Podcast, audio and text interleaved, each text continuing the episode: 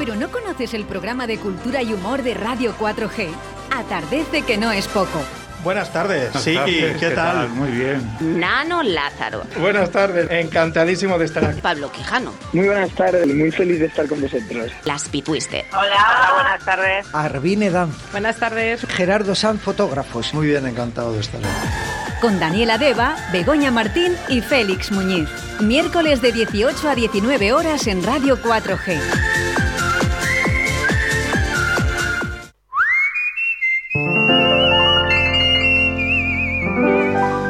Atardece que no es poco. Un nuevo programa de entrevistas, curiosidades y ocurrencias castellano y leonesas con un toque de humor.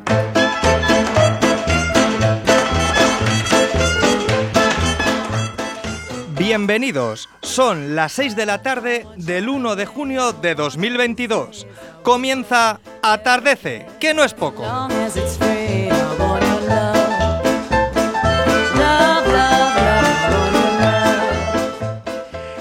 Empieza junio y con junio acabamos la temporada. Sí, oyentes, sí, atardecelivers. Hoy comenzamos nuestro penúltimo programa de la que esperemos sea la primera de muchas temporadas. Pero no por eso menos interesante, porque hoy, hoy hablamos de fusión, que no del fusion, eso luego en la publi.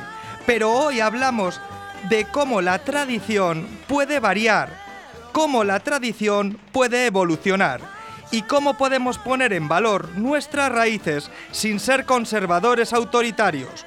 Esto es así, siempre ha sido así y no se puede cambiar. Y la visión de cambiar, de fusionar, de crear, hace que todo mejore. No mejora un arroz con cosas cuando es paella. Y es que, como dijimos en nuestra primera entradilla, allá por el primer miércoles del mes de febrero, un 2 del 2 del 2022, miremos lo que se hace en nuestra tierra, pero no nos miremos el ombligo.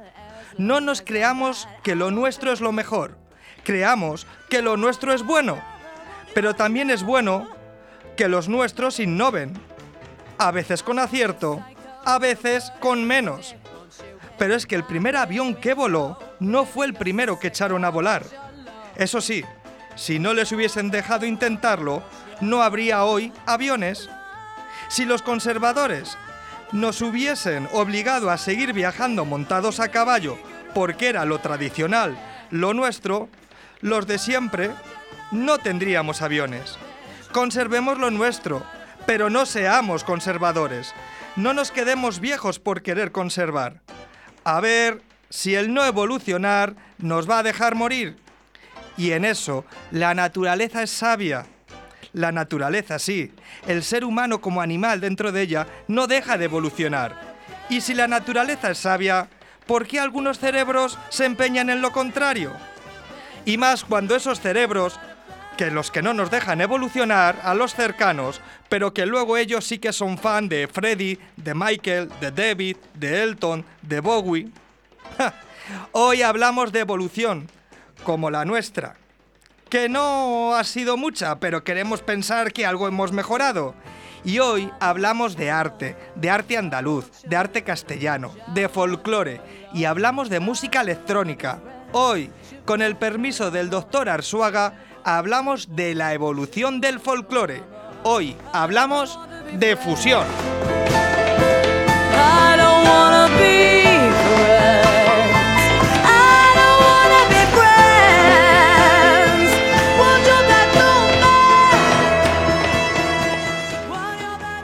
Y antes de empezar con el programa y dar paso a los colaboradores e invitados, recordaros que nos podéis enviar un WhatsApp de audio al... Envíanos un WhatsApp a Atardece que no es poco. 681 07 22 97. Y ahí podéis ponernos firmes, ponerlo, nos podéis hablar, incluso nos podéis pedir que volvamos la temporada que viene. Recordad, Envíanos un WhatsApp a Atardece que no es poco. 681 07 22 97. Y ahora ya, dado el WhatsApp y hecha la presentación, buenas tardes, Félix Muñiz, Bego Martín, ¿qué tal estáis? Hola, buenas. Buenas tardes. Pues muy bien, otro miércoles más aquí. Yo y aquí, aquí de verdad. Sí, Se porque te- otro- otros días eh, están diferido. Eh, bueno, estoy, estoy en otros lugares. Pero se está muy bien en casa, como en casa en ningún sitio que se dice. Pues, ¿qué tal, qué tal la semana? En, en- Cogiste moreno, se te ve, ¿eh? Has estado ahí. Una al- pasada, sí. al sol como, las salamandras. Sí, sí. Vamos. Oye, os voy a contar que venía yo leyendo ahora en, en- en el coche, bueno, me, me- me traían y veía, venía leyendo el, el móvil, y sabéis que he leído que el 90% de las desapariciones del año pasado son voluntarias, pero voluntarias de las de, por favor, no me busquéis. No me extraña después del confinamiento. ¿Qué iba a decir? A mí me parece poco, ¿eh? Me, pa- me parece poca gente desapareciendo en ese sentido. O sea, eh, me parece increíble, no sé si ha sido por el COVID, el aumento o qué, pero es que el 90% Qué ha huido de su familia. Ya, es que han sido unos meses muy intensos. Entonces yo entiendo que es como, mm, ¿qué necesidad? También te digo, puedes dejar un mensajito en plan, no, no me busquéis, no os preocupéis, porque claro, el que se queda se preocupa. No, no, eso lo dice cuando le encuentra la policía o, la Guardia Civil o, o- la persona que sea que avisan de, no, no, no digáis dónde estoy ni dónde me habéis encontrado, no quiero que mi familia, mis amigos sepan más de mí. Pues anda, no sé. Bueno, oye, cada uno que desaparezca como quiera, no me Te voy iba a decir, meter luego, yo. esto claro, tiene que haber un código de una categoría de desaparecer. Puedes desaparecer bien, puedes desaparecer mal, ¿no? Que es cuando te vas y no dices nada, o si has avisado, es un desaparecer bueno, ¿no? Eh, no lo sé. No, ahí mm, no lo sé. Estoy categorías de desaparecer. Pues mira, dices tú que has leído eso. ¿Yo sabes lo que he leído? Que los suecos no comparten su comida. Pero como... Hombre. Que sí, que sí, que ha habido ahí una historia en Twitter porque resulta por las tradiciones gastronómicas, básicamente. Porque aquí que es costumbre, o sea, vosotros cuando vais a algún sitio, os invitan a cenar, lleváis algo. Siempre, No. hay que ser detallista. Ah, sí, sí. Bueno, él sí. Yo no. Yo si me invitan a cenar, pues ya me se apuesta, ¿no? Bueno, Encima. Félix, es raro, no lleva nada. Dani, que es más o menos, pues lleva. Sociable, es Yo- más sociable. Yo también llevo algo. Pero lo curioso es que, a ver, a mí no, me ha- no he estado nunca en Suecia, no lo sé, en Suiza, Suecia, suecas, lo, donde queráis estar. Bueno, el caso es que yo a mí me pasó hace poco que sí que es verdad, estaba en Italia y entonces compramos unas botellas de vino, las llevamos a la casa y fue gracioso porque las guardaron. Y yo me quedé como con cara de, mm, ¿no, ¿no las van a sacar para cenar? Y no, no las sacaron. Y a mí eso me sorprendió, porque dije, no sé, normalmente cuando llevas algo, no, se comparte. Sí, lo que pasa que esto es verdad. Yo creo que más que no, no, den, no te inviten a comer los suecos, yo creo que es más eso, la tradición que ellos tienen. Porque cuando tú les llevas algo, por lo menos yo en Suecia no lo conozco, pero en Dinamarca sí me ha pasado, tú llevas algo a la, a la cena a la que te han invitado y ellos lo guardan porque es de mala educación eh, sacar algo que tú has llevado. Entonces ellos te dan de cenar lo que quieras, y hay comida y bebida, pero no, no de lo tuyo, porque es como, yo te traigo esto y, uy, me lo sacas. Pues, ¿para qué? Entonces yo creo que es más una confus una tradición diferente que confusa hace, difusión. que hace una confusión ahí. Creo realmente más que que no te den de comer. Yo por lo menos cuando he estado en los países del norte se come muy bien y la gente te invita, ¿eh? ¿no? Ahí... No, esta mujer lo que decía era que, que por ejemplo, pues eh, eh, yo que sé, estaba tu hijo jugando en casa de los vecinos y entonces si tu hijo estaba en la habitación decían, pues espérate un momentito, que vamos a cenar y ahora volvemos. Porque no habías quedado en que tu hijo se iba a quedar a cenar. Entonces no le dan de cenar. No, no, claro. Claro, es que encima- Ya, pero o sea, tú a, sí. ver, a ver si tu hijo va a ser uno que ha querido desaparecer, se ha metido en casa a los vecinos y lleva allí desde no sé cuándo. Como Bueno. le dan de comer. Extraño, extraño. Hombre, yo sí que llevo cosas como, pues te invitan a cenar pues, como un detalle para complementar la, la invitación. Pero es verdad que hay tradición, sobre todo en Latinoamérica, mucho de siempre que vas a casa de alguien, llevar algo. Llevar algo, sí. Siempre, aunque sea... Aunque no sea de comer. aunque no sea de comer, es un presente por, por invitarme a tu casa. Ya, no ya. tiene que ser tampoco de mucho dinero, puede ser un detallito, un pequeño, yo qué sé, un Claro, sí, mechero sí. puede ser, ¿no? no sé qué decirte, no se me ocurre nada así barato, Ya, pero ya, ya. sí, algo así. Que también te digo, tiene que ser un poco sorprendente que tú invitas a alguien a cenar y te viene con un jarrón del todo a 100. Pues también dices, a ver. Así que, ¿Para bueno. qué queremos Pero esto? luego, mira, estos eran suecos, ¿no? Sí. Y luego el rancio era yo. Mira, Tú es que tienes antecedentes suecos. será, será, tengo ahí algo. Pero bueno, pues para no ser rancios como los suecos, invítanos, Bego, al programa de hoy. ¿Qué tenemos? ¿A Pues qué nos mira, invitas? ho- Hoy os voy a invitar a conocer al músico y cantante Alberto Domínguez con su proyecto Dulzaro, que nos hablará pues de esa gira internacional que tiene y ese maravilloso proyecto sobre Lorca junto a Héctor Varela. Os hablaré de personajes ilustres con lustre en qué fue de. Félix nos hablará de sus titulares en su confusa difusión y para finalizar repasaremos agenda de Me entretengo que no es poco. Pues venga, vamos a ello. Hoy atardecemos con... Mañana.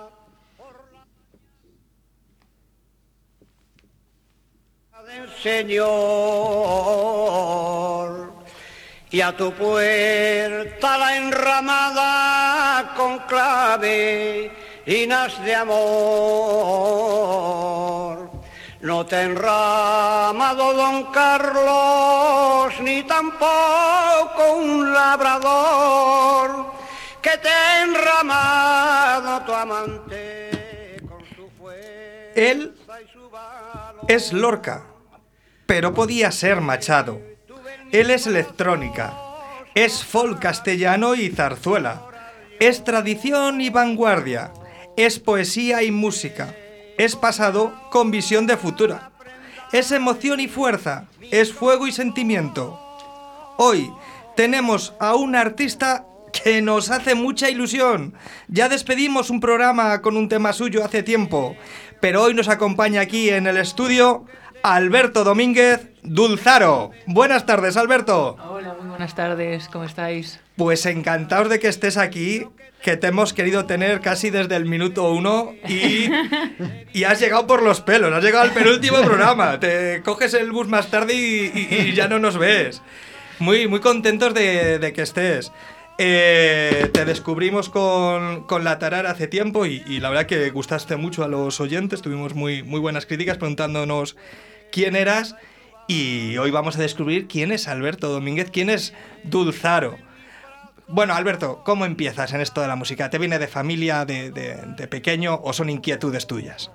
Pues mira, en mi familia, la verdad es que siempre hemos sido muy teatreros. Mi hermano y yo, desde que nacimos, eh, mi madre inmediatamente nos apuntó a baile. Más tarde nos apuntamos a teatro y siempre en todos los cumpleaños eran temáticas, fiestas, teatro, Eurovisión, invitábamos a todo el pueblo, que además, bueno, yo he crecido en Buecillo, en este pueblo de Valladolid chiquitito, y, mm, y la verdad es que mi familia, mi abuelo, sí que canta y le gusta, le gusta mucho Manolo Escobar y siempre le he escuchado cantar Manolo Escobar, también le gusta mucho el flamenco, he estado con él en conciertos de flamenco y ese sería como el único lado que puedo ver por donde haya sacado yo algo de vena musical, pero sí que es verdad que a mi madre también le gusta mucho el teatro y siempre hemos sido muy libres pues de, de todo lo que quisiéramos hacer en cuanto a, a artístico y creativo, siempre mis padres nos han dado alas tanto a mi hermano como a mí, así que así, así ha pasado. Pues me, me alegro que, que te hayan dado alas y, y que, bueno, en el caso de hoy, pues, pues estés aquí con nosotros por, por tu trayectoria. Eh, ¿Dónde, cómo, ¿Cómo te formas? Porque, bueno, ahora ya llegaremos luego a hablar de Dulzaro, pero claro, tú no empiezas como Dulzaro, has, eh, has empezado con otros proyectos. Eso es, sí. Yo, bueno, yo empecé tocando el piano, eh, me dio clases Nacho Martín, que era el teclista de los Celtas Cortos, y con él lo tengo muy buenos recuerdos porque cuando empecé al piano, muy chiquitín, pues tendría unos siete años, seis años, siempre él me dio, mm, me dio clases de solfeo y estudié música, pero siempre tenía una parte muy creativa con él, que te dejaba ser libre y, y sacar muchas canciones de oído, que también es muy bueno para un niño poderse expresar ¿no? libremente al piano y no, no solo tocar esta canción o hacer cierto estilo.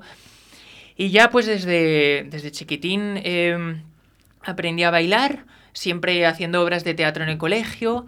Eh, luego empecé a formar más en guitarra y en canto. Estudié durante un tiempo ópera y hice algunas óperas y ya a los 18 pues decidí que, que era hora de volar del nido. Me fui a Inglaterra y allí, bueno, me formé en teatro musical en una universidad de allí. Y bueno, el tiempo que pasé allí, pues aprendí un montón de música, de cultura. Empecé también a valorar mucho lo que teníamos aquí fuera, ¿no? Que vaya, te tienes que ir fuera también a veces para, para empezar a, a estudiar lo que tienes en casa, que es muy importante. Y allí, pues bueno, también formándome en baile, en teatro, em, eh, también aprendiendo a cantar, porque es algo que, que siempre tienes que estar continuamente aprendiendo y mejorando. Y bueno, estuve en varios proyectos de pop, de jazz, eh, eso, algunas óperas. Y, y, ya pues llevaba varios años queriendo hacer algo como Dulzaro y este era el momento. Sí, porque decías que tenías otros proyectos anteriores. Efectivamente, tienes, creo que tienes un disco como Alberto Rey, ¿no? Eso es. ¿Eso fue antes o después de irte a Inglaterra? Alberto Rey surgió en Inglaterra, de hecho. Sí, sí. Siempre buscaba como un nombre artístico. Eh, y surgió el proyecto Alberto Rey a partir también de un concurso en el que nos presentamos, que me presenté junto con unos músicos, unos amigos, y ganamos un, el concurso Onda Rock de Valladolid y nos permitió tocar eso en la Plaza Mayor junto con Ana Belén, eh, de abrir para ella, que fue muy especial porque para mí Ana Belén es una artistaza que en el coche siempre la hemos escuchado en familia y y junto con Víctor Manuel, pues bueno, me sé todas las canciones de, de pe a pa. ¿Ese fue tu primer gran concierto? Eh, sí, o sea, tocar en la Plaza Mayor de Valladolid, de mi ciudad, fue como una oportunidad única. Habíamos hecho muchos conciertos, pero como ese con tanta gente y sobre todo el, hecho, el mero hecho de abrir para Ana Belén fue muy especial, sí. Qué bueno. Porque hablabas de aprender a cantar. Claro, la técnica vocal que se usa desde la ópera en la que empiezas formándote a luego a un musical, pasando sí. por el pop o el proyecto de Dulzaro es muy diferente. ¿Cómo bailas en, esas, en esa técnica vocal o cómo vas manejándote? Pues yo creo que lo más importante es encontrar tu propia voz. Yo siempre de pequeño como que estaba buscando mi voz y, y, probaba a cantar más agudo, más grave. También en teatro musical, pues con ciertos personajes tienes que cantar de una manera, de otra. En la ópera está muy marcado, ¿no? La técnica que tienes que tener. Y yo nunca me he limitado a la hora de cantar, ni me he puesto trabas para nada. Siempre me gusta utilizar la voz, que con este proyecto, con Dulzaro, me permito eso, buscar ciertos eh, ciertas tesituras. formas de tesituras y de modular la voz, sobre todo cosas que no haya hecho antes, ¿no? Y, y, yo he tenido muchos profesores de canto, pero al fin y al cabo con lo que me he quedado es eso, que para cantar con técnica también es muy, es muy importante cantar con técnica, pero lo más importante es la emoción cuando cantas y transmitir un mensaje y si eso está ahí, todo lo demás va, va, va seguido, ¿no? Entonces, para mí es muy importante cantar desde el corazón y, y, hacer música desde el corazón porque esa es la única forma que, que, consigues llegar a la gente, sí. Mira, yo no me acuerdo si son estas tus palabras, pero te he escuchado decir algo muy parecido a esto, que, que da igual si desafinas medio tono, que lo importante es transmitir, ¿no? Correcto. Yo creo Eso que... lo digo mucho. E es importante no desafinar, pero sí, si desafinas... no pasa nada porque eh, una canción al fin y al cabo es una emoción, la, la, música está hecha para transmitir emociones y hay muchísimos cantantes buenísimos que desafinan, pero lo importante es transmitir, ¿no? Y eso es, eso es lo que se lleva a la gente. Cuando algo bueno, toca. yo creo que eso lo decís la gente que sabéis cantar. Para que los que no cantamos tan bien o nos entra cosilla, es que... no, no nos desesperemos. Pero cantar es muy sano y todo el mundo tenemos que cantar porque igual, igual que bailar yo, si tienes un día triste, da igual que cantes bien, mal, lo importante es cantar porque liberas endorfinas y, y, y te sana, te sana sí, el sí, alma sí, cantar. Sí, Yo, mi abuela, que cantaba muy mal y cantaba mucho, y es verdad que cantaba muy mal, eso es una cosa que además hemos heredado. Hemos hablado en la familia. pues eh, esa, mi, abuela decía que, le, que si, o sea, si ella cantaba y alguien le decía que cantaba mal, ella de, respondía diciendo que es que se estaba inventando la canción. Entonces ya podía cantar lo que quisiese. ¿qué? Claro. También, muy, muy creativo, que inventarse canciones, y esa también es otra forma, joder, componer al fin y al cabo es eso. Tú cuando haces una canción, pues pues te, yo, por ejemplo, cuando hago canciones, pues me quedo a gusto, ¿no? Digo, pues mira, esto es lo que intentaba decir con, con palabras y al final lo, no sé decirlo con palabras, sino decirlo con música. Oye, y habiendo podido, eh, como has dicho, que, que, que, maravilla, ¿no? Que en tu familia te hayan dejado probar y artísticamente lo que quisieras, eh, ¿por qué no la interpretación y sí la música?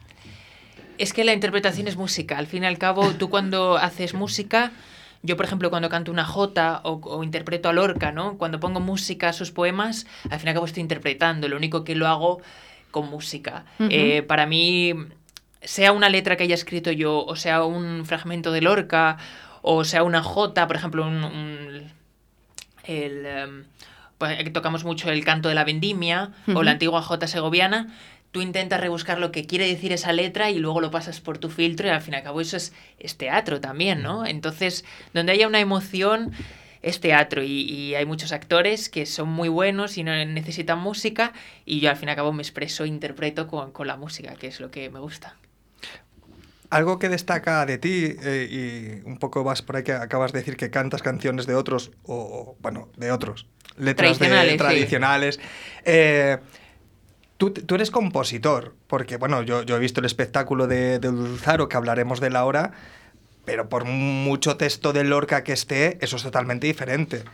Eh, ¿Desde pequeño sentías eh, la, la necesidad de componer?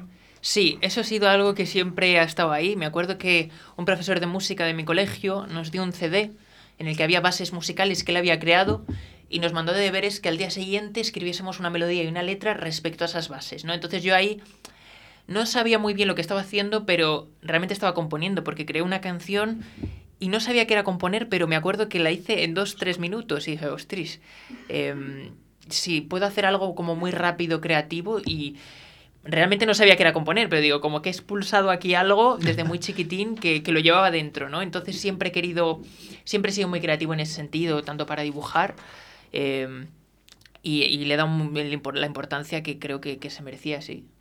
Claro, mira, nos está surgiendo contigo, es que nos ha surgido con todos los invitados. Eh, el momento que tienes ahí una persona que es un docente, que te da un CD, que ha hecho él mismo unas bases. Y mira, no, es lo que te digo, ¿no? Nos ha salido con muchos invitados que la necesidad, ¿no? De alguien que te apoye, alguien que esté ahí. ¿Tú qué tal has vivido eso? ¿Sí que has tenido, te has encontrado? Sí, siempre he tenido gente alrededor en el colegio. Bueno, yo es que fui al Colegio San Agustín en Valladolid y siempre había... Eh, es un colegio muy artístico en ese sentido. Siempre hemos hecho museos musicales.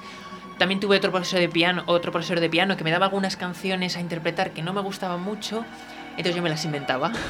Entonces, claro, al leer la partitura digo, oye, esto no me gusta. Entonces me inventaba ese trozo, uh -huh. que es, es, muy bueno para ser creativo, pero bueno, si eres intérprete de piano, pues tienes que ceñirte, ¿no? Eres como un actor de una pieza de Mozart, tienes que hacer ese trozo como está puesto. Pero yo en mi caso, pues siempre he tenido ese impulso de...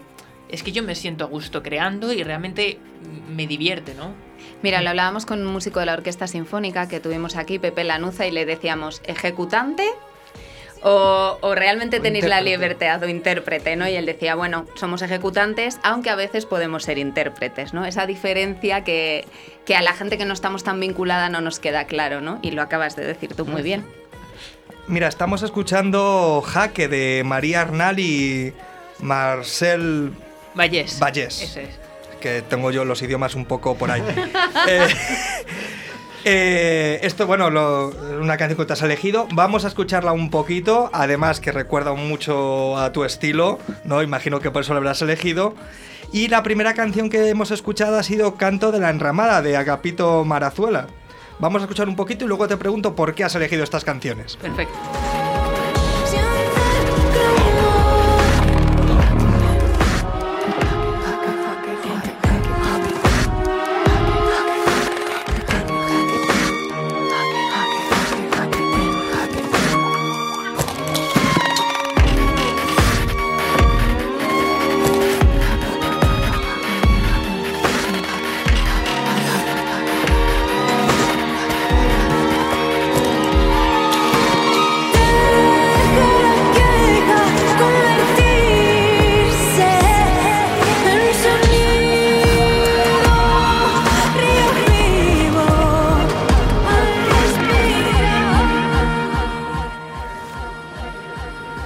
Bueno, pues la primera pregunta ya hemos avisado. ¿Por qué estas canciones?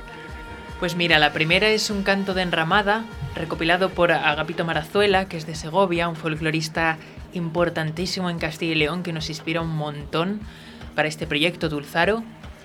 Y se llama canto de enramada porque antiguamente, no sabéis, la enramada, enramar es eh, ligar con alguien. antiguamente los hombres como enramaban el balcón ¿Sí? a las mujeres y eso era como una seña, ¿no? De, pues para, para llevarla al huerto. De, cari de cariños. De cariños. Y este canto bueno. me encanta porque tiene una melodía preciosa y Agapito Marazuela, aparte de tocar la guitarra increíble, que él quería ser guitarrista. Y nunca, realmente nunca llegó a ser guitarrista, sino más folclorista, tocaba la dulzaina también súper uh -huh. bien. Y a mí lo que me apasiona es su voz. Su voz está muy poco reconocida, tiene unos melismas preciosos y tiene una voz muy añeja que cuando se empezó a grabar la música y a poderse grabar la voz ya mejor es cuando ya él era muy mayor. Entonces hmm. me gusta que todas sus grabaciones tienen ese toque añejo y tiene algo en la voz que a mí me inspira un montón porque porque me transmite un montón su voz. Tiene una voz súper súper añeja y con mucho dolor y me encanta. Y ese canto, además la melodía, que es recopilada por él, tradicional, es preciosa. Bueno, se puede ir haciendo un, poco una idea, ¿no? Los poquitos ya que no te conozcan, de esta canción que acabamos de escuchar, Jaque, con, con el canto de la enramada, cómo es Dulzaro. No vamos a descubrir todavía la última, pero yo creo que el conjunto de las tres es, es Dulzaro. Eso es. Y ahora ya, más que nunca, cómo nace Dulzaro, este gran proyecto que, que has creado junto a, a, Nacho Varela. Héctor Varela. Héctor, ah. Me invento nombres, esto no pasa nada. Hace mucho. Héctor, lo siento. Pues mira, el proyecto nace de... Lleva muchos años queriendo hacer un proyecto así, em, investigando, estudiando el folclore de, de, nuestra tierra, de Castilla y León, y nace pues de, de, muchos años estudiando producción musical, eh, la electrónica, la música electrónica siempre me ha gustado, la música clásica también, pero sobre todo el folclore, ¿no? Y de, de alguna manera traer el folclore que tenemos y recopilarlo y ponerlo encima de la mesa y que gente quizás que no sea muy afín al folclore o gente fuera de Castilla y León tuviese un punto de mira de decir, bueno, esto es lo que hay en Castilla y León y, exportarlo, ¿no? Que la gente lo conociese. Y luego también, como bien has dicho, el Lorca es es muy importante para mí em, estudiarlo, investigarlo, siempre le he tenido encima de la mesa, habiendo estudiado teatro es una referencia, es un, artistazo que hemos tenido em, y sus textos, sus obras a mí me inspiran un montón y, siempre que le leo me surgen muchas ideas musicales. Y bueno, esto que escuchábamos es Jaque de María Arnal y Marcel Vallés, que es pues una canción que me encanta por la oscuridad que tiene, tiene mucha cuerda, que es algo que también aplico mucho ¿no? a este proyecto Dulzaro. Em, y bueno, pues me encanta que, la, que la, escuchaseis. Y, Dulzaro al fin y al cabo es eso, es un proyecto para, para recopilar nuestro folclore, para traer también a Lorca de una manera quizás más radical, menos aflamencada como se ha venido haciendo durante los años y más arraigada a nuestro folclore de Castilla y León y también Lorca, porque no puede ser electrónica. Hay una parte en, Dulzaro, yo creo, porque decía Dani antes también lo de, lo de verte en un concierto, ¿no? Porque tiene una parte, aparte de esta fusión entre música tradicional y electrónica, hay una parte de puesta en escena, de estética, de una, una concepción escénica eh, que es también muy importante en, en, Dulzaro, ¿no? Este proyecto. Sí, bueno, al fin y al cabo... Em, eh, siempre, siempre he venido de la interpretación y para mí el baile es muy importante, la estética, ¿no? Nosotros, eh, yo cuando creé el proyecto y luego más tarde llamé a Héctor Varela, que es el percusionista que toca conmigo, que es, pues tocamos mucha percusión castellana y también él viene del mundo clásico, nosotros dos vemos el, directo como, una experiencia y como una, como una obra de teatro o musical, en el sentido de que tú vienes a ver un concierto, pero en el concierto hay baile, en el concierto te explicamos de dónde viene esta jota, el concierto tiene... Queremos que sea una experiencia y que la persona que venga a verlo eh, de alguna forma eh, le emocionemos y, se lo lleven para casa porque nosotros no es un concierto al uso. La verdad que lo es, una experiencia. Yo te he visto en, en Buecillo y, lo es. Eh, no es un concierto al uso, eh, no es una obra de teatro. Bueno, si lo tenemos que encajar dentro de algo, yo diría que es una performance, ¿no? una experiencia que, que, hay que vivir, porque es un descubrimiento, es descubrir a la tradición eh, hecha moderna. Es que, bueno, lo hacéis muy bien y cómo habéis revisado esas canciones eh, típicas y cómo las habéis dado una vuelta que a mí me parece increíble y el personaje de Dulzaro y su estética, la verdad que, es muy buen, muy buen espectáculo. Antes hablábamos de la voz y es verdad que Dulzaro tiene una voz muy característica. Sí. ¿Por qué esa voz? Bueno, es la voz que he tenido siempre. o sea, sí. es mi. Yo es lo que hablábamos antes, ¿no? Nunca he querido. Yo me acuerdo cuando era chiquitito, tenía mucho miedo a cantar, me daba vergüenza cantar, mm, casi hasta cantaba medio obligado en, el coro de la iglesia. Y, me daba mucha vergüenza porque sabía que tenía algo diferente en la voz, que no cantaba como los demás niños, quizás tenía voz muy aguda y eso, no sé, tenía como muchos prejuicios de, jo, mi voz es como muy aguda. Incluso a veces forzaba la voz más grave, ¿no? Para, que es algo que no debes hacer. Yo creo que tienes que encontrar tu voz y una vez que la encuentras, confiar en ella, al fin y al cabo este instrumento, a mí mi voz es lo que me permite todas las mañanas cantar. Eh, todos los días agradezco a mi voz cuando doy un concierto porque mis cuerdas vocales me, me permiten hacer lo que me gusta, que es dar conciertos y, y, ser feliz. Yo cuando no canto me lo noto. Yo canto todos los días y necesito cantar. Para mí es una es como meditar, ¿no? Es algo súper importante que que mm, cada vez que canto conecto conmigo mismo y si no canto estoy muy perdido. Entonces para mí la voz es algo que lo respeto mucho, lo trato como algo externo a mí, pero a la vez es que está intrínseco en mí y, y me la cuido, en, hago muchos ejercicios también de voz para cuidarla y siempre pues intento mejorar. Me parece muy bonita esta idea de encontrar una voz propia. Pero te quería hacer una pregunta. Eh, si tú empiezas en el piano, pasas por la ópera, luego terminas, llevas al musical y luego terminas en la dulzaina. Eh, o sea, eh, no es un camino habitual, digamos, ¿no? No, bueno, empiezo con el piano, pero el piano para mí siempre ha sido algo para permitirme expresarme eh, mediante la voz, ¿no? Yo cuando empiezo a tocar el piano siempre había cantado, no había tenido formación de voz, pero el piano me permitía tocar canciones y poder acompañarme, ¿no? Poder cantar y estar acompañado de un piano o la guitarra. La ópera me ayudó a sentar las bases de lo que es cantar, ¿no? Antiguamente se venía cantando...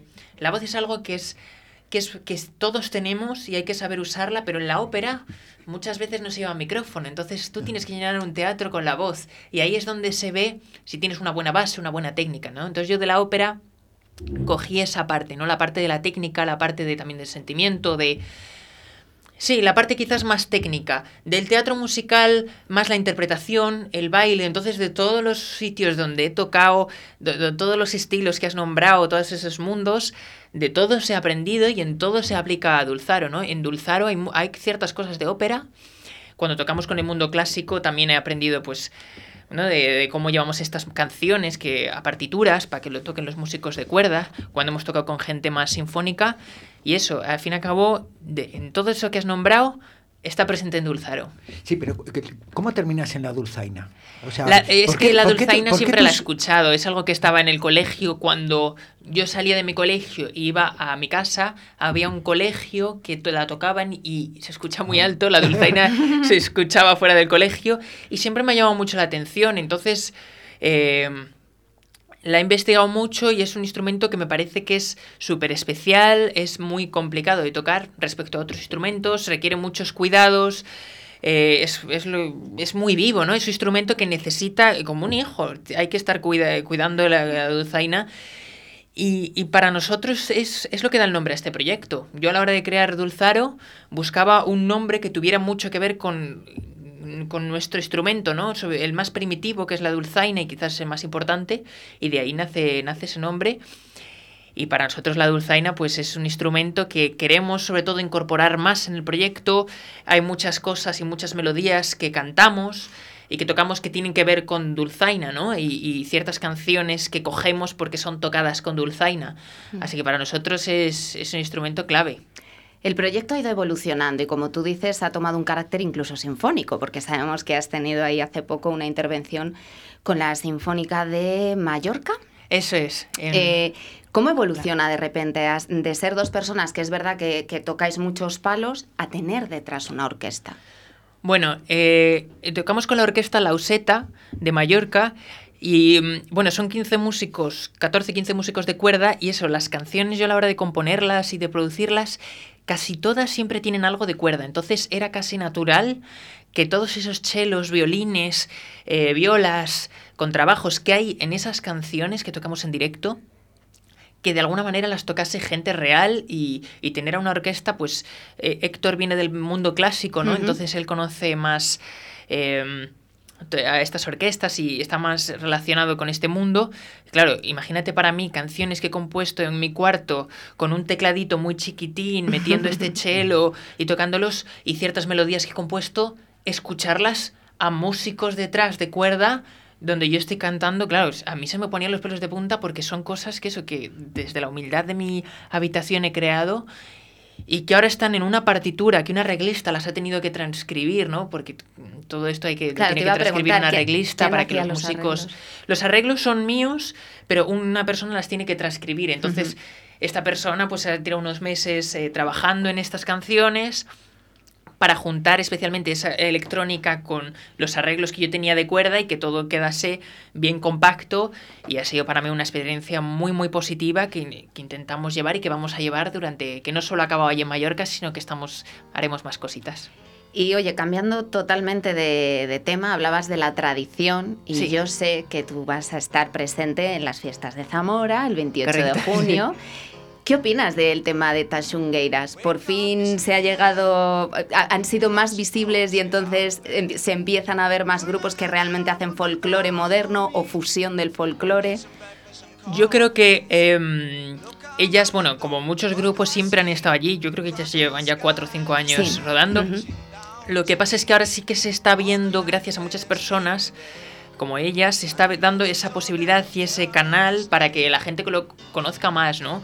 Está viendo como una raíz, un movimiento muy positivo eh, del folclore que realmente está teniendo el lugar que se merece. Y para nosotros pues tocar en un concierto, por ejemplo a mí tocamos con Raúl Refri y para mí es una persona súper importante que he escuchado los discos que ha hecho con Silvia Pérez Cruz, con Rodrigo Cuevas, con el Niño de Elche, con Rosalía, que de hecho yo, yo vi a Raúl Refri con Rosalía en Valladolid pues, pues es para mí es un privilegio muy grande, que tengo muchas preguntas que hacerle, si puedo, y con Tansugueiras igual, y con el niño de Elche también, así que estamos muy contentos. El 28 de, junio.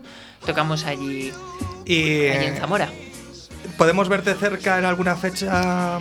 Mira, tenemos el 13 de, el 13 de junio, tocamos en, en Valencia, en un pueblo en Boadilla del Monte, es gratuito, eh, si pues tiene en Instagram estamos, eh, si ponéis Dulzaro en Instagram, ahí están todas las fechas. Eso te iba a decir, ¿dónde podemos verte para buscarte por redes? Pues mira, dulzaro.com, así de sencillo. Y en Instagram, si pones Dulzaro, aparecemos ahí. Y ahí están todas las fechas que tenemos este verano, que tenemos eh, algunos festivales en Galicia y sobre todo por Castilla y León tenemos varias cosas. Así que estáis todos invitados a venir a a Spotify tenéis tres canciones. Tenemos tres canciones. Fragua, Córdoba. Y la tarara. Eso es. Y pronto una cuarta. El 1 de julio sacamos una canción que se llama La Penitente, que está hecha a partir de un fragmento de Yerma. Mira, qué bien. Pues a nuestros oyentes os vamos a dejar con Oh You Pretty Things de David Bowie, que también ha elegido Alberto. Y a ti, Alberto, darte las gracias por haber venido a nuestro penúltimo programa, a esta primera temporada y... Muchísimas gracias.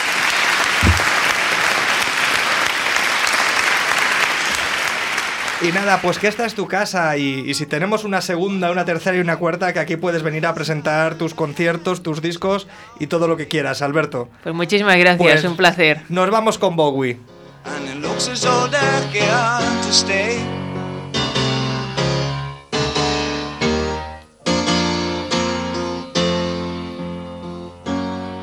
What are we coming to?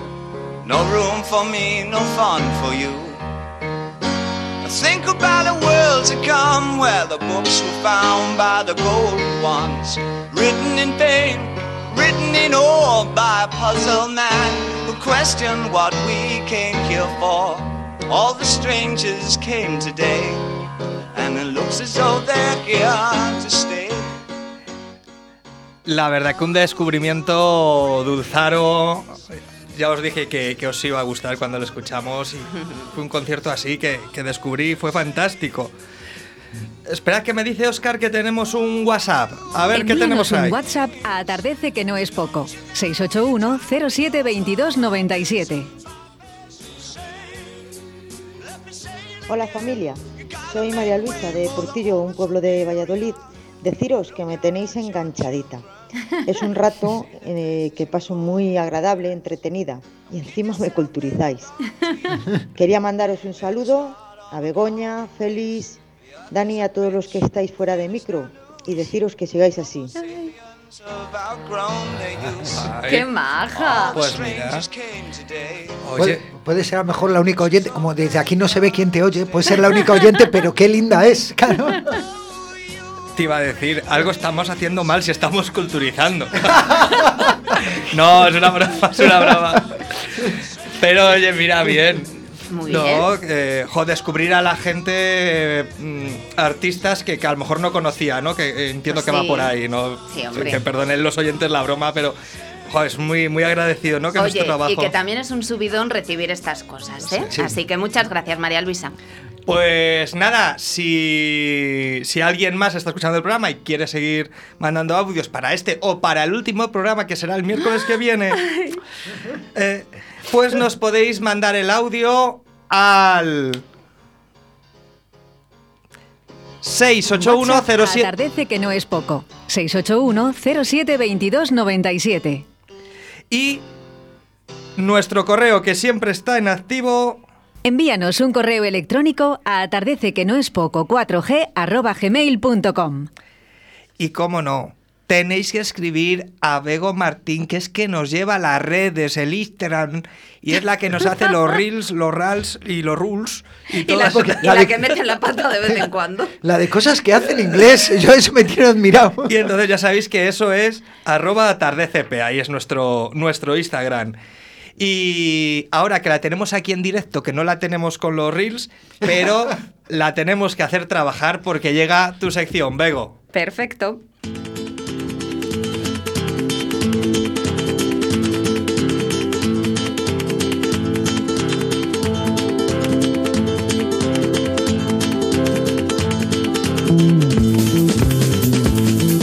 ¿Qué fue de...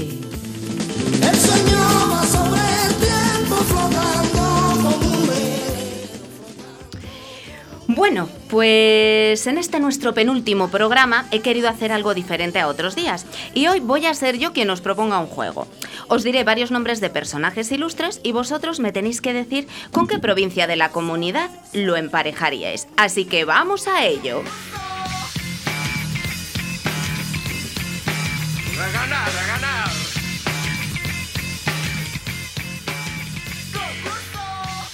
Si yo os digo Moshe Ben Sem, vosotros decís... Mose, Mose, así no se remata. Me ha parecido la mejor respuesta, no tengo nada que añadir. Venga, venga, mojaros, mojaros. ¿Qué, eh, uf, ¿qué te digo yo? Eh, Salamanca. No, hombre, Moshe Ben Sen, pues, pues de Sen. Porque tienen estudios. de Mos. universidad. Venga, os voy, os voy a ayudar un poco. Moshe Ben Sem de León. Es que con la cara que ha puesto, que claro, lo- los, los escuchantes no lo han visto, pero con la cara que has puesto eso es trampa. ¿Por O qué? sea, nos has dado ese dato, pero ese no es de León. Yo estoy con, con Dani, será de, de Soria. No, de León no es. ¿Tú, Dani, qué opinas? Eh, sí, sí, sí, de León, de, de creación. Pues a ver, no del todo, os he engañado un poco. Porque Ah. más bien se considera personaje ilustre de Ávila, aunque nacido en León, y de ahí el sobrenombre. Mirad, nos vamos a trasladar al siglo, y al siglo XIII. ¿Y por qué es un personaje importante? Porque se trata de uno de los apóstoles del dogma judío. Fue rabino y dedicó su vida a la recopilación y redacción de escritos para la Cábala, que es ese libro judío que para como los cristianos la Biblia, pues para los judíos la Cábala, para que nos entendamos. De hecho es el redactor del Zohal, que es el libro central de la corriente cabalística. Este hombre tiene un pequeño parquecito ahí en Ávila, justo adosado a la puerta de la Malaventura, que es la zona donde estaba eh, la comunidad hebrea en Ávila hasta que fue expulsada. Y seguimos con personajes. Esta vez es una mujer. Con ella nos trasladamos al siglo XV y ya os he dado una pista. Se trata de Beatriz Galindo. Eh, ¿tiene, ¿Tiene sobrenombre? Lo digo por aprovechar. Beatriz Galindo de No, No, vaya. la llamaban la latina. la Latina. Pues, eh, Pues de Palencia, que es donde empezó la universidad y la latín y todo esto. Tintan, tintan, tintan. yo te diría de Segovia. Pues es de Salamanca. Ole. Que sepáis que fue una humanista, dama de compañía y maestra de la reina Isabel I de Castilla, la católica, y de toda su prole. Se le atribuyen poesías latinas y unos comentarios a Aristóteles. Escribía poesía en latín y había estudiado teología. A la muerte de su esposo se retiró a la corte y se instaló en Madrid y ejerció el mecenazgo caritativo y religioso. Fundado un hospital, el Hospital de la Latina, y dos conventos o monasterios, el de la Concepción franciscana y el de la Concepción Jerónima, que es donde está enterrada. Os sonarán barrios como el de la Latina, en el casco antiguo de Madrid, o el distrito de la Latina, que además tiene una estatua de esta mujer en la Puerta del Ángel. Fijaros. ¿eh?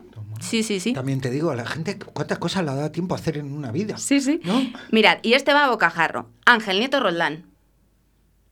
Ángel Nieto, el motorista. Ni Madonita, ni Madonita, qué listillo es, de verdad. Sí, eh, eh, Dani, eh, Dani, Eh, es que no sé, yo, si junto a Ángel Nieto Roldán, es como si fuese el nieto de, de- de- de Ángel Nieto y de la hija de Roldán. ¿no? Es que- Madre es mía. Mira, no sé quién es este hombre. No- nos no. vamos a quedar con lo de Félix, ¿vale? Que lo ha dicho muy bien. Sé que como es un alipendes. Pues sí, fijaros, es el famoso motorista. Nació en Zamora en 1947. En 13 ocasiones fue Perdona, cam- él siempre decía 12 más 1, que era muy supersticioso. Ay, perdona. 12 más 1. Fue campeón del mundo, ganó 23 campeonatos de España, recibió diversas condecoraciones, entre ellas la Gran Cruz de la Real Orden del Mérito Deportivo, la Gran Cruz al Mérito Civil y a la Orden Olímpica. Durante su periodo de actividad ganó 90 grandes premios. Podemos considerarlo pues como el padre de todos los motoristas que hay ahora en realidad. ¿eh? En Zamora lleva su nombre un pabellón deportivo y una calle, y en Madrid existe un museo sobre motos y objetos personales de Ángel Nieto. Amigos. ¿Y si os digo el mío Cid? Bueno, pues eso, Burgos, Burgos. a tope. Votos, votos, los votos Ya, a Burgos. ¿Y si os digo Perabat? Pero es que Primo. estamos donde estamos, pero dices Perabat al catalán, será. No, no, no. Un, un- un primo de Burgos. Pues para unos Perabat, que sepáis que era burgalés de, Gumiel de Izal y canónigo de Osma, es el autor de la única copia conocida del cantar del mío Cid. El nombre Perabat era muy corriente en la época, lo que hace difícil identificarlo. La copia posterior a la redacción original está fechada en 1207-1307. Aquí los siglos van pasando así, da igual. Según la fecha y la teoría a la que se acoja, Abad pasaría a ser un mero copista y no, al ser el, y no a ser el autor original del cantar. Pero les desorienta un poco que al final del escrito pone quien escribió este libro, de Dios paraíso, amén. Pero Abad le escribió en el mes de mayo. Hay varias corrientes, eh, pero bueno, la más seguida es que pre- precisamente este fue el que hizo una de las copias, que es la que hoy se conserva. Y por ejemplo, tiene una calle en Esteban de Gormaz. ¿Por qué en Soria? Pues yo que sé por qué, pero a alguien le pareció relevante y dijo, pues vamos a hablar de alguien.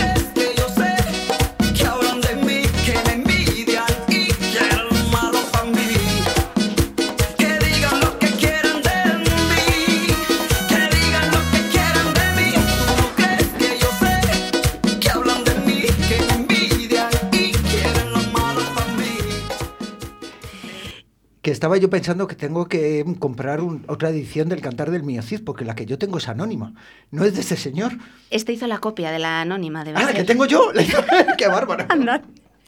Y pasamos a Sor María de Jesús en el siglo XVII.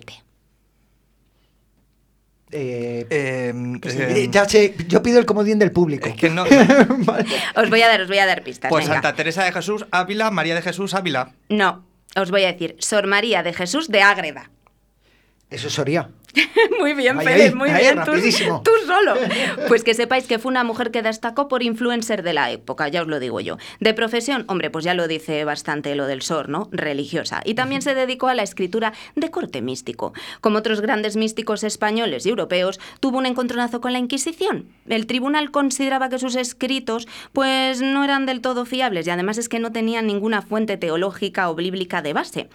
Y así que la consideraban, bastan- ba- consideraban bastante herética. Sin embargo, era tal el fervor que suscitaba su obra que se granjeó más defensores que detractores y afortunadamente fue absuelta sin mayores consecuencias. Su, mayor obra, Mística Ciudad de Dios y, viuda y Vida de la Virgen manifiestada por ella misma, Ay, madre, pretendía ser un relato en el que los hechos fueron comunicados a Sor María de Jesús de Ágreda en sus momentos de trance o de mm, visiones, y tuvo gran éxito, oye.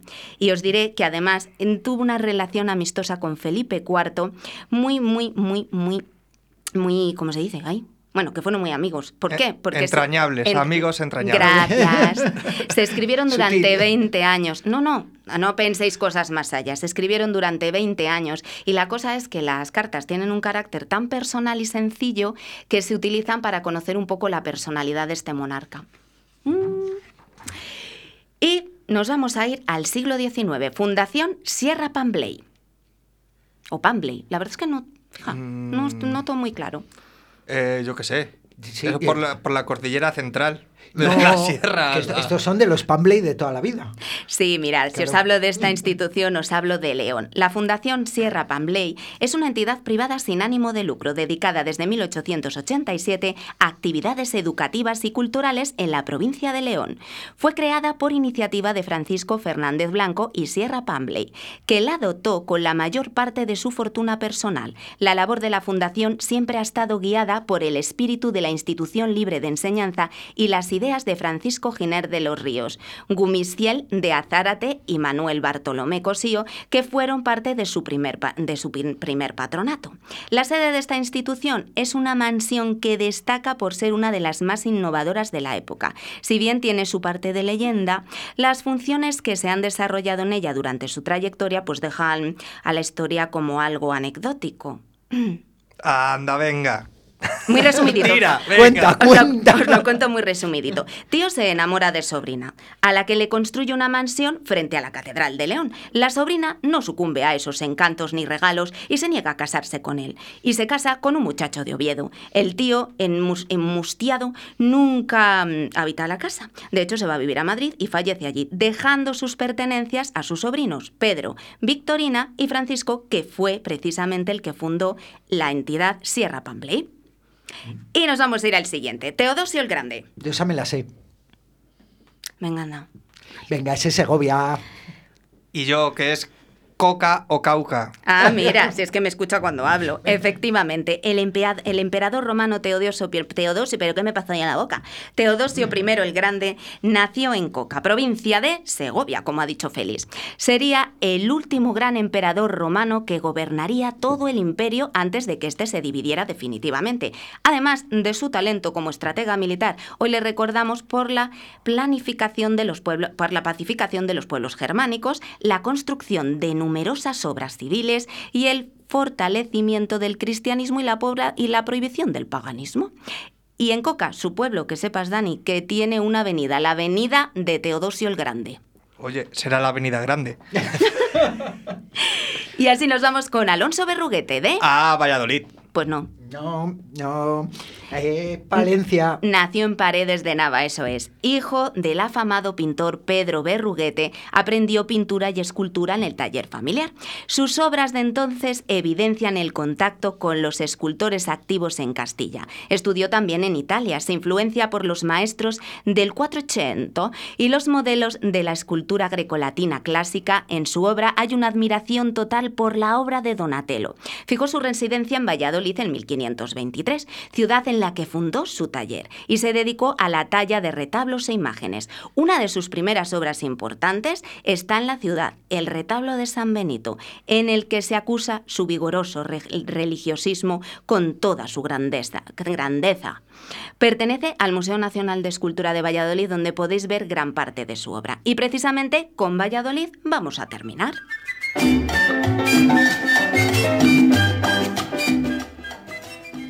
Con Don Pío del Río Ortega. Y esta vez, Dani, no nos podemos quejar. El afamado doctor sí que es valorado. Calles, colegios, hospitales. Nació en Portillo, que posiblemente os suene bastante. Anda, mira, como la chica que nos ha llamado. Destacó en el campo de la histología, especialmente en el estudio del sistema nervioso. Otro campo de sus investigaciones lo constituyó el estudio de los tumores generados en el sistema nervioso. En 1930 fundó los Archivos Españoles de Oncología. Sepáis que fue dos veces candidato al Premio Nobel de Medicina. Es doctor honoris causa por la Universidad de Oxford y tiene una estatua en el Museo de la Ciencia de Valladolid para quienes queráis ir a echarle la mano a tan insigne caballero. Y hasta aquí ha llegado este repaso de ilustres personajes con lustre de nuestra tierra. Y es que ya se sabe, a canas honradas no hay puerta cerrada. Se acabó lo que se daba, se acabó. Se acabó lo que se daba, se acabó. Se acabó lo que se daba. Y aparte de ir a ver a Pío del Río Ortega a Portillo, que habrá una estatua o algo de él, si ha nacido allí, también podéis ir a Gastrobar Restaurante Fusión en Arrabal de Portillo, Toma. carretera Segovia. Número 983 55 70 51. Ahí podéis reservar si vais a ir para no quedaros sin mesa, por si queréis ser puntuales como los ingleses. Pues Oye, bien. Y si vais a Portillo, veis a nuestra oyente María Luisa, darle las gracias. recordad, Gastrobar Restaurante Fusión en Arrabal de Portillo, carretera Segovia.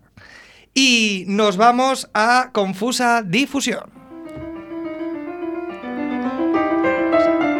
Confusa difusión.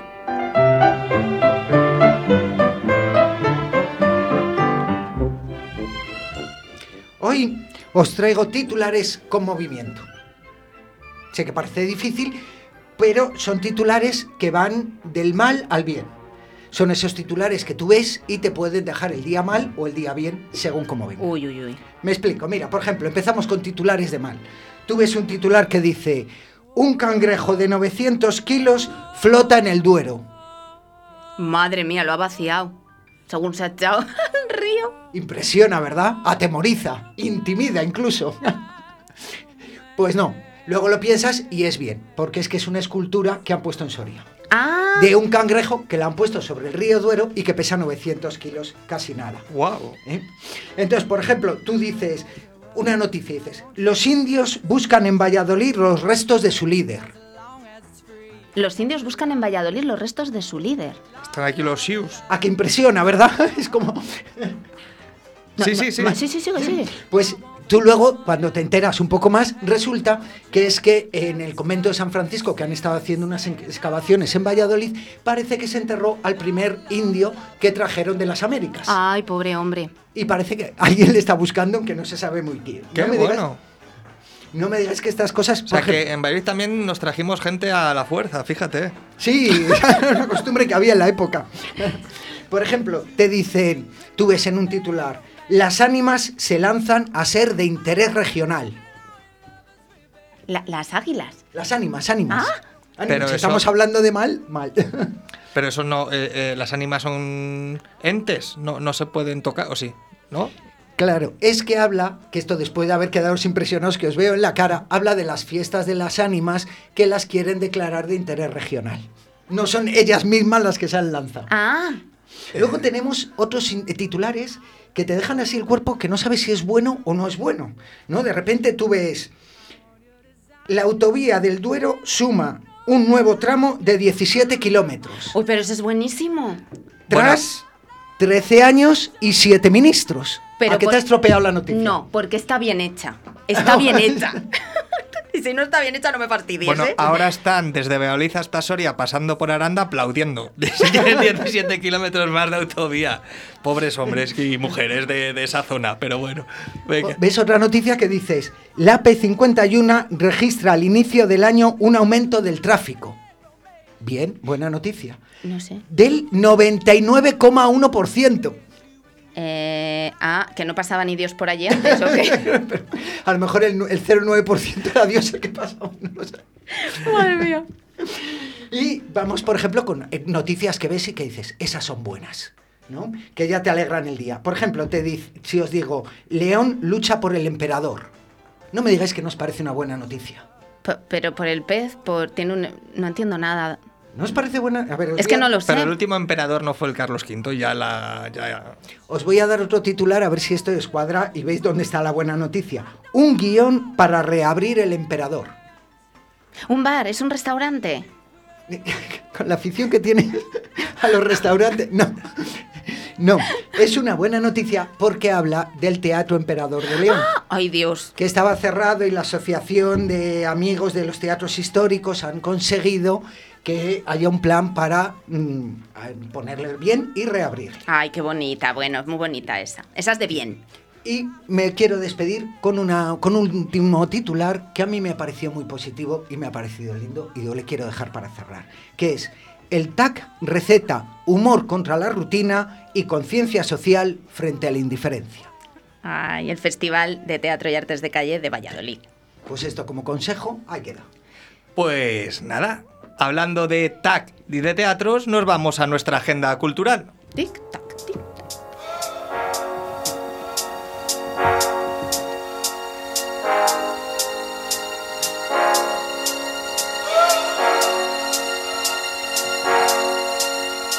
me entretengo, que no es poco. Y comenzamos una semana más por León. Viernes 3 a las 8 en el auditorio de Sariegos podemos ver a Jaime Lafuente presentando su espectáculo Canciones Animadas. Y el sábado 4 a las 7 en el Teatro Bergindun de Ponferrada está la prueba selectiva para el Festival Internacional de Cante de las Minas. Palencia. Pues el sábado 4 a las 8 de la tarde en la Sala Cultural Municipal de Ampudia, Samuel Arribas presenta Historias con Magia. Y el domingo 5 a la 1 de la tarde en el Teatro Principal de Palencia, concierto de la Banda Municipal. Burgos. El domingo 5 a las 7 en el Teatro Municipal de Huerta del Rey, Bardos Druidas presenta el espectáculo Bardos Druidas y otras movidas. Y el domingo 5 a las 9 en el Teatro Municipal Reina Sofía de Belorado, Bambalúa Teatro presenta su espectáculo Quijotadas. Continuamos por Zamora. Pues el sábado 4 a las 9 y media de la noche en el Salón de Actos de la Casa Consistorial de Villalpando, Ronco Teatro presenta Los García, humor fino día a día. Y el domingo 5 a las 7 y media en el Pabellón Municipal de Fermoselle, Dina- Dinamia Teatro presenta Un alto en el camino. Valladolid. El sábado 4 a las 9 y media en la Casa de Cultura de Aldea Mayor de San Martín, Zolopotroco Teatro presenta Naturtina. Y el sábado 4 a las 8 en el Cine Arenas de Montemayor de Pililla, Miguel Arribas presenta Arnela. Soria. Pues el viernes 4 a las 8 de la tarde en el Palacio de la Audiencia de Soria, concierto La Ruta de la Dignidad, Músicas del Mundo. Y el domingo 5 a las 5 y media de la tarde en el Salón Social de Olvega, Samuel Arribas descubre la magia. Y nos vamos a Salamanca. Viernes 3 a las 8 y media en el Teatro Liceo de Salamanca, Sheila Blanco presenta Bioclassics. Y el lunes 6 a las 8 en el Teatro Liceo de Salamanca, la Orquesta Clásica del Teatro del Liceo da un concierto. En Ávila. Pues el sábado 4 de junio a las 10 de la noche en el Cine Teatro La Gasca en el Barco de Ávila, Beatriz Rico presenta Antes muerta que convicta. Y el domingo 5 a las 11 y media en Lienzo Norte de Ávila, Vínculo Música, taller musical en familia. Y terminamos en Segovia. Que en el, el sábado 4 en el Teatro Bretón de Sepúlveda podemos ver a Mayalde Tradicional presentando su espectáculo como una regadera. Oye, llenos de cosas como siempre, y es que Castilla y León tiene un montón de actividades. Y bueno, hoy nos vamos a despedir con, con un artista que, que vamos a considerar leonés, que es Ale Cooper- Alex Cooper, ¿eh? y su canción Su Sed. A nuestros oyentes, hasta aquí el programa de hoy. Gracias a Alberto Domínguez Adulzaro por habernos visitado, a Oscar y a Hugo por estar ahí en la técnica y por supuesto a Félix y a Bego. Muchas gracias un miércoles más. Y sabéis que si no nos escucháis en directo, podéis escuchar los podcasts en Ivos y en Spotify. Y os esperamos el miércoles que viene en nuestro último programa de esta temporada. Oh. Y gracias a Amarte Creativa, que todo esto ha sido este año gracias a esa productora. Muchas gracias, os dejamos atardece. Que no es poco. Chao, chao. Mucho tiempo, pues no quiere perder. Cada oportunidad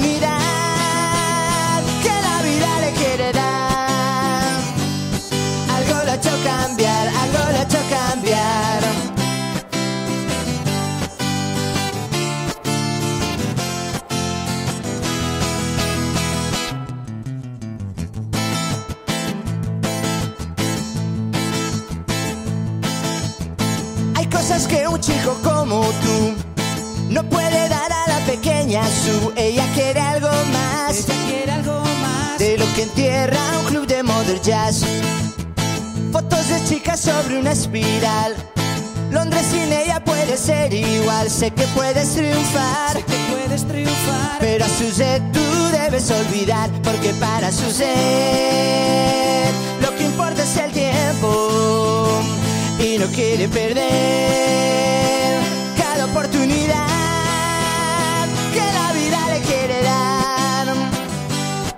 Algo la ha hecho cambiar, algo la ha hecho cambiar.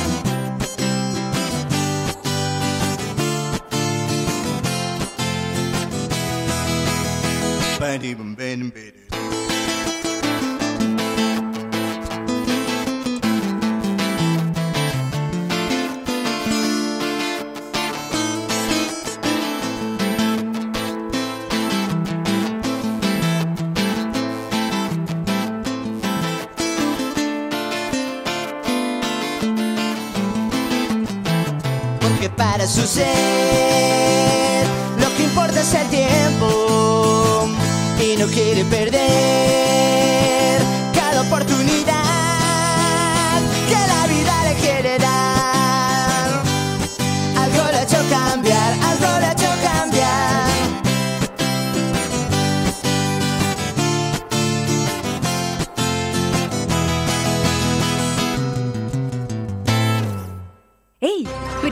conoces el programa de cultura y humor de Radio 4G? Atardece que no es poco. Buenas tardes. Sí, ¿qué, tal? Muy bien. Nano Lázaro. Buenas tardes, encantadísimo de estar aquí. Pablo Quijano. Muy buenas tardes, muy feliz de estar con vosotros. Las Pitwister. Hola, hola, buenas tardes. Arvine Dan, Buenas tardes. Gerardo Sanz, fotógrafos. Muy bien, encantado de estar aquí. Con Daniela Deva, Begoña Martín y Félix Muñiz. Miércoles de 18 a 19 horas en Radio 4G. Radio 4G.